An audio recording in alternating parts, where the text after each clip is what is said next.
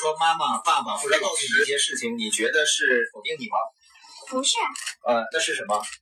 让我的成长更多更多。帮你成长的是吧？对，是这样的。没错。你会做错事情吗？所以我会。那你做错了事情是代表什么呢？是代表自己不好吗？不够。代表自己学的不够多。对，做错事情是。我是你的配音哦。嗯，就说做错事情不代表你不好。对，但是它代表呢？它代表你需要再去改变。对，它代表你需要改变，它代更代表你在尝试，你在努力是吧？所以不不害怕做错是吗？不要害怕，一次改变还有第二次。麦大爷，你知道吗？什么？麦大爷。麦大爷是啥玩意儿？麦大爷说：“人生没有错误，只有教训。”呃，还有选择，他少说了一个，还加上一个选择和努要，坚持，这些都是人生里是必不可少的东西。我呢，跟小小贝儿想聊两个话题，一个呢就是。当别人说你的时候，那意味着什么？他的回答呢，很出乎我的意料。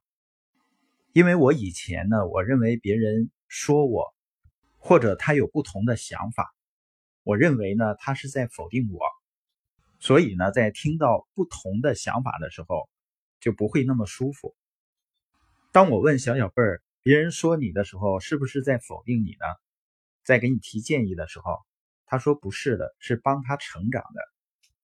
如果我们能够这样去看待别人给到我们不同的建议，那我们真的能够吸收更多的好的知识。另外，我问他你怎么看待自己没有把一件事情做好，或者犯了错误？我知道很多的成年人呢，我们都害怕犯错误。也许我们觉得我做错了事情，那意味着我很糟糕。我问小小贝儿，你做错了事情，犯了错误，是不是？意味着你不好呢？他说不是的，意味着我需要更多的成长。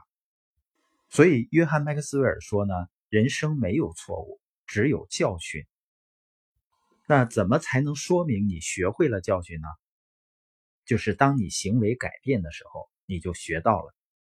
我真的觉得，在人生旅程中，我们如果能正确的面对别人的建议，能够以正确的态度面对自己。和别人会犯的错误，我们这趟旅程肯定会更开心和收获更多吧。